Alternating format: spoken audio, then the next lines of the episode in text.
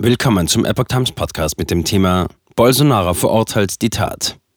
400 Verhaftungen nach Einbruch in brasilianische Regierungsgebäude. Ein Artikel von Epoch Times vom 10. Januar 2023. Hunderte Randalierer werden nach der Stürmung brasilianischer Regierungsgebäude festgenommen. Der neue Präsident Luiz Inácio Lula da Silva will die Ordnung wiederherstellen und ordnet bis Ende Januar einen bundesweiten Polizeieinsatz ein. In Brasilien wurden am späten 8. Januar mehr als 400 Personen festgenommen, nachdem Demonstranten den Kongress, den obersten Gerichtshof und den Präsidentenpalast in der Hauptstadt gestürmt und angegriffen hatten, nur eine Woche nach der Amtseinführung des neuen Präsidenten Luiz Inácio Lula da Silva. Mehrere Videos von lokalen Sendern und Gruppen, die dem Ex-Präsidenten Jair Bolsonaro nahestehen, zeigten Randalierer im Präsidentenpalast und beim Zerschlagen von Möbeln im Kongress und im obersten Gerichtshof. Die Angreifer hatten Scheiben eingeschlagen, um sich Zugang zu verschaffen. Die Sicherheitskräfte waren zunächst von den Tätern überwältigt worden. Um hunderte Demonstranten zurückzudrängen, hatte die Polizei Tränengas und Wasserwerfer eingesetzt. Erst nach einigen Stunden brachten die Beamten die Lage wieder unter Kontrolle. Bolsonaro weist Anschuldigungen Lulas zurück.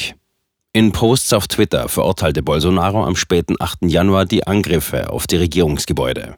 Gleichzeitig wehrte er sich gegen die Vorwürfe von Lula, der ihm die Schuld an den Unruhen gegeben hatte. Friedliche Demonstrationen sind Teil der Demokratie, sagte Bolsonaro laut einer übersetzten Version des Twitter-Posts.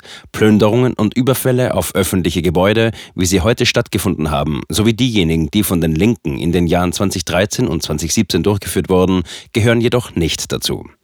Darüber hinaus weise ich die unbewiesenen Anschuldigungen gegen mich zurück, die vom derzeitigen Chef der brasilianischen Exekutive erhoben wurden, fügte er hinzu.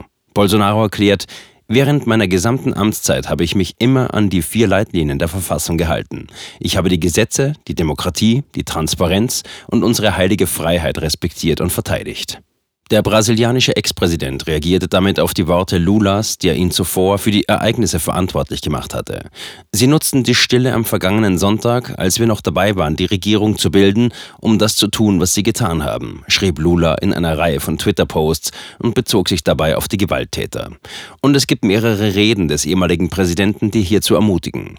Also liegt es auch in seiner Verantwortung und in der Verantwortung der Parteien, die ihn unterstützt haben. Lula kündigt staatliche Sicherheitsmaßnahmen an. Ibanez Rocha, der Gouverneur von Brasilia, bestätigte am 9. Januar die Festnahme von über 400 Menschen. Mehr als 400 Personen wurden bereits verhaftet und werden für die verübten Verbrechen bezahlen, erklärte er auf Twitter. Wir arbeiten weiter daran, alle anderen zu ermitteln, die heute Nachmittag im Bundesdistrikt an diesen kriminellen Handlungen beteiligt waren. Wir bemühen uns nachdrücklich, die Ordnung wiederherzustellen. Bereits zuvor hatte Rocha in seinem Tweet mitgeteilt, den Sicherheitschef der Hauptstadt Anderson Torres entlassen zu haben. Laut NTV galt dieser als Anhänger von Bolsonaro, dem er zuvor als Justizminister diente. Die Legislative Brasiliens befinde sich derzeit in den Ferien.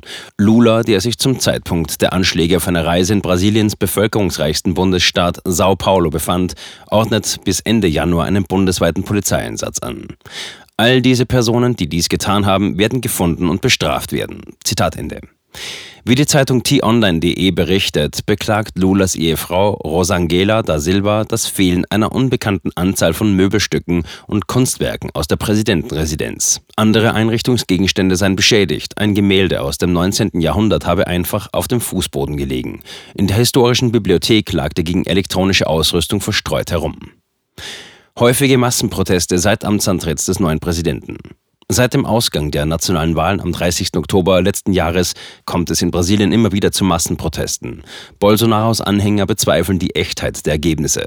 Sie haben wichtige Straßen in ganz Brasilien blockiert und ein Eingreifen des Militärs gefordert. Der Sozialist Lula wurde nach der Wahl mit 50,9 Prozent der Stimmen zum Sieger erklärt. Bolsonaro hat nicht öffentlich zugestimmt, sagte aber in einer Rede im November 2022, dass er sich an die Verfassung des Landes halten werde.